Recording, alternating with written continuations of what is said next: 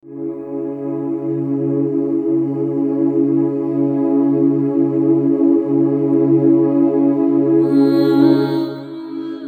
que teméis a Jehová, alabadle, glorificadle descendencia toda de Jacob, y temedle vosotros descendencia toda de Israel. Porque no menospreció ni abominó la aflicción del afligido, ni de él escondió su rostro, sino que cuando clamó a él, le oyó. De ti será mi alabanza en la congregación, mis votos pagaré delante de los que te temen. Salmo 22, versículo 23, 24 y 25. Si deseas ampliar tus estudios, escribe un correo electrónico a fundacionbiblica.gmail.com o a más que maravilloso yahoo.es. También puedes pertenecer al grupo internacional. Bien, seguimos profundizando sobre este precioso salmo. Las proclamaciones más bellas, las expresiones más hermosas hechas al Señor se hacían precisamente entre los que le amaban, entre aquellos que conocían al Padre. Todas las personas que rechazan la voz de Dios antaño y ahora y en un futuro, cualquier narrativa que venga de Él resulta chocante, como golpes de martillo en sus corazones en sus cabezas. Un ejemplo de ello es el rey Acab, en el segundo libro de Crónicas, capítulo 18, versículo 7. Dijo así, hay otro profeta, Micaías, hijo de Imla, pero lo detesto porque cuando él habla de parte del Señor, nunca me dice nada agradable. Siempre dice lo que no me gusta. ¿Verdad? No le gustaba lo que le decía el Señor, él quería que le endulzaran el oído. Él ya tenía sus propias costumbres arraigadas. Tenía gente que además las reafirmaba porque el religioso es así. Acab decía que era judío, que amaba a Dios, pero tenía gente que le, que le regalaba el oído, como se dice aquí en España, que reafirmaba su religiosidad. Se había hecho un ropaje a medida. Y de eso ya hemos estado hablando, ¿verdad? Pero bueno, no hablemos de, de Acab, que, bastante mezclada tenía ya su vida con Jezabel, su mujer, que era una bruja malvada. Cambiemos a otra vida. David, ¿qué, ¿qué, os parece? Él pensaba que todo lo estaba haciendo bien. Había adulterado con Betsabé, pero no sé, de repente el corazón a veces se confunde, ¿verdad? Vamos por otro camino, nos acomodamos, sí, nos, nos hacemos ropa a medida, ropa espiritual. Sin embargo, en el segundo libro de Samuel, capítulo 12, versículo 7, aparece en escena Natán y le empieza a decir, ¿verdad? A través de un ejemplo de una ovejita y cosas así, ¿no? Cuando llega al final, David se indigna y dice, ¿quién es ese hombre para castigarlo? Y en el versículo 7 le dice Natán, tú eres aquel hombre. Así ha dicho Jehová, Dios de Israel, yo te ungí por rey sobre Israel y te libré de la mano de Saúl y empieza a decir, lo confronta. A diferencia de Acab, David cae, cae de rodillas en arrepentimiento Esperemos y de verdad mi deseo es que, que todos nosotros, si hemos caído en la religiosidad, nuestro corazón sea como el, David, como el de David y caigamos de rodillas delante del Señor pidiendo perdón. Vemos también eh, eh, con mucha claridad en la vida de Jesús hablando a su, a su propio pueblo, a los líderes religiosos confrontados con su pecado con su religiosidad. Por ejemplo, en Lucas 11:29 leemos, y apiñándose las multitudes comenzó a decir, esta generación es mala, demanda señal.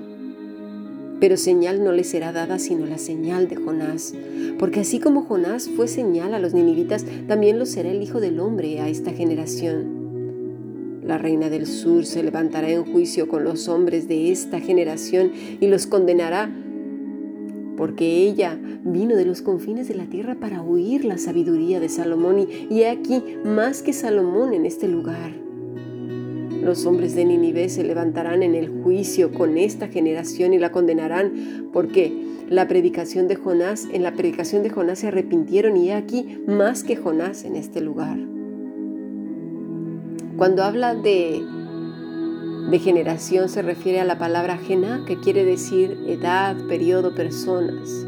Abarca toda la historia de la humanidad. Puede ser esta generación, claro que sí.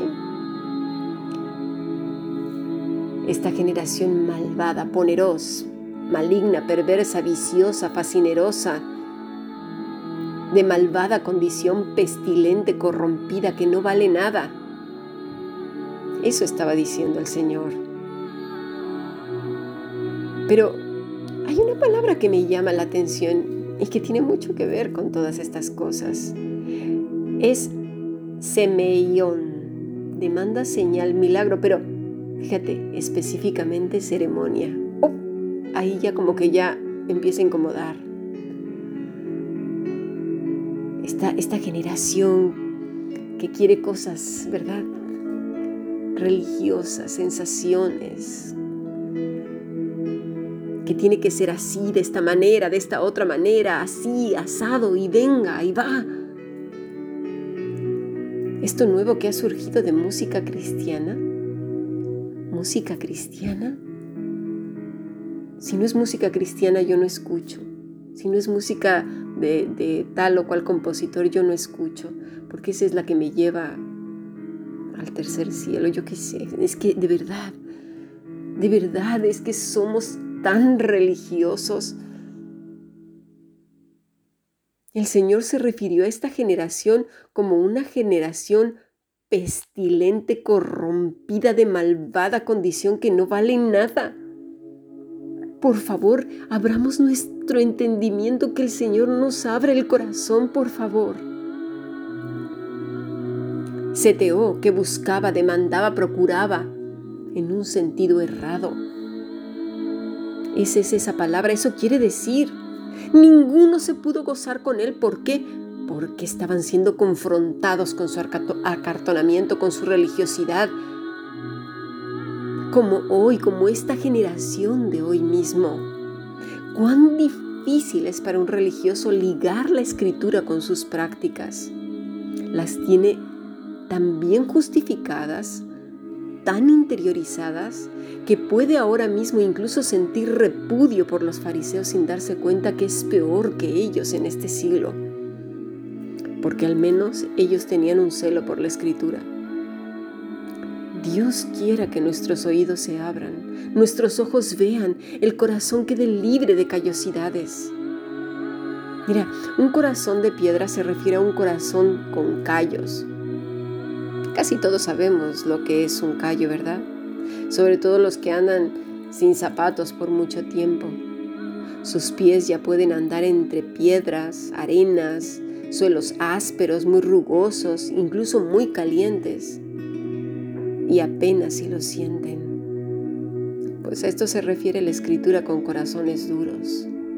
Tienen tanto callo, tanto callo, que no sienten nada escuchan y no asocian su vida.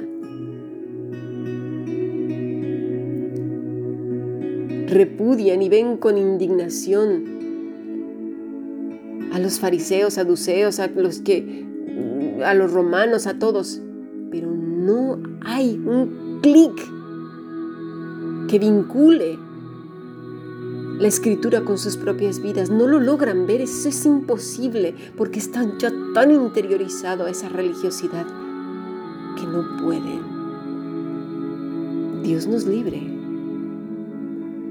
de que ese callo nos impida ver. Dios quiere que el corazón sea como el de David, caer de rodillas, pedirle a Dios escudriña mi corazón y ve, por favor, si hay en mí un camino de iniquidad de religiosidad, de perversión. Pasemos a nuestro siguiente podcast.